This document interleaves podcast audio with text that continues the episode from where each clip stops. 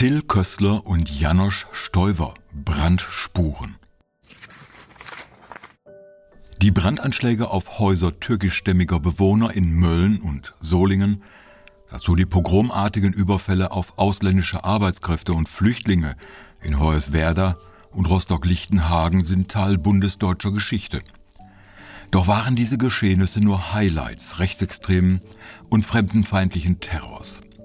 Die wahren Verhältnisse sind weitgehend vergessen. Zwischen September 1991 und Juli 1993 registrierten die Behörden mehr als 1200 Brandanschläge auf von Ausländern und Flüchtlingen bewohnte Häuser. Hinzu kamen rund 2700 schwere Körperverletzungen aus fremdenfeindlichen Motiven. Kaum erfasst wurden die kleinen Tätlichkeiten und Beleidigungen, die für viele Menschen Alltag waren, die nicht deutsch aussahen. Seit 1993 ist die Zahl der Brandanschläge und schweren Ausschreitungen deutlich zurückgegangen. Die Zahl der Angriffe auf subjektiv nicht deutsche Personen stabilisierte sich dagegen auf hohem Niveau. Till Kössler und Janusz Stoiver haben einen Band herausgegeben, der 22 Beiträge zur rechtsextremen bis nationalsozialistischen Geschichte in Deutschland seit Ende des Zweiten Weltkrieges bis in die späten 90er zusammenfasst. Wie üblich wenn man hinter die Oberflächlichkeiten alltäglicher Nachrichten schaut, zerlegen die Zahlen und Fakten viele gewohnte Stereotype.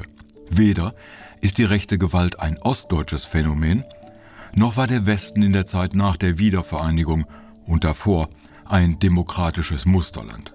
Man sollte zum Beispiel nicht vergessen, dass die größten rechten Hetzer der AfD wie Björn Höcke aus Hessen und Andreas Kalbitz aus München stammen. Hat der Westen also den Rechtsextremismus erst in den Osten exportiert? Wenn heute von Rechtsextremismus die Rede ist, wird der erst einmal im Osten verortet. Die Wessis haben eben ein schlechtes Gedächtnis. Tatsächlich war die Sache etwas anders. Nach den sozusagen originalen Nazis, deren Ideologie noch stark im Dritten Reich verankert war, folgte in den 70ern eine neue Generation von Rechten. Während bei den Altnazis noch vorrangig politische und gesellschaftliche Fragen relevant waren, standen bei den Neonazis, zu denen die damals aufkommenden Skinheads und Hooligans gehörten, Fremdenfeindlichkeit und Antisemitismus im Vordergrund. Die Saat fiel auf fruchtbaren Boden. Man denke an die Wahlerfolge der damaligen DVU und der Republikaner.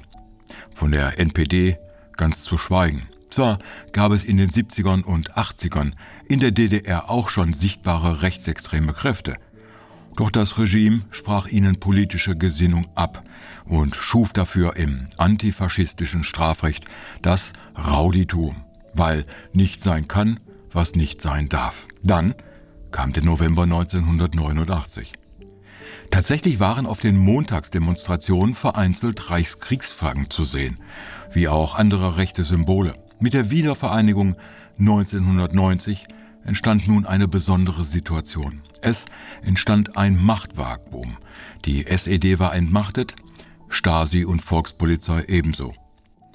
Der Übergang der Polizei in den neuen Bundesländern in ein demokratisches und rechtsstaatliches Deutschland gestaltete sich schwierig. Es war eine neue Aufgabe für ostdeutsche Polizisten und Polizistinnen, diese andere Denk- und Beurteilungsweise zu übernehmen. Eigenverantwortliches Denken und Handeln mussten erst eingeübt werden. Gleichzeitig wandelte sich die Gesellschaft dort, näherte sich westdeutschen Gegebenheiten und Gewohnheiten an. Politische Strukturen bauten sich erst nach und nach auf, wobei rechtsextreme Gruppen bei den ersten freien Volkskammerwahlen aufgrund der noch geltenden Wahlgesetze ausgeschlossen waren. In dieses Vakuum stießen besonders rechtsextreme Westdeutsche. Rechtsextremisten nutzten die Lage und bildeten sich ein, eine quasi zweite Staatsgewalt bilden zu können. Die Angriffe auf Gastarbeiter und Asylanten hatten da schon lange in Westdeutschland begonnen. Diese Welle schwappte im Zuge der Wiedervereinigung hinüber in den Osten. Die Analyse dieser Zeit und dieser Abläufe ist ein zentraler Punkt der Beiträge. Die gewalttätigen Angriffe auf Flüchtlinge und Fremdarbeiter im Osten waren also keineswegs eine Erfindung der neuen Bundesländer. Die Beiträge behandeln unterschiedliche Aspekte des Themas im gesamten Deutschland, wie Migration und rechte Gewalt, maskuline Jugendszenen der 80er und 90er in Ost und West, Details zu Anschlägen wie in Ophausen oder Neuss-Strelitz, Augenzeugenberichte aus Lichtenhagen, Pädagogik gegen Rechts oder internationale Wahrnehmung der Gewalt gegen Ausländer in Deutschland. Oft kommt einem beim Lesen der Gedanke, dass da ja mal etwas so war. Es ist aber über die Jahre verloren gegangen. Doch geht es nicht nur um den Rückblick auf das bedrohliche Anwachsen der rechten Gewalt in den frühen 90ern in Ost und West, sondern die historische Entwicklung bis in die Neuzeit. Das fasst Janosch Stoiber im letzten Abschnitt über die Zeit der Brandanschläge und erinnerungspolitische Fragen nach 30 Jahren noch einmal trefflich zusammen. So kann man das Buch als historische Rückblende zum Verständnis der Gegenwart auffassen. Durch die Vielfältigkeit der Themen, Aspekte und Sichtweisen ein sehr interessantes Buch mit Sicht auf die Vergangenheit wie auch die Gegenwart.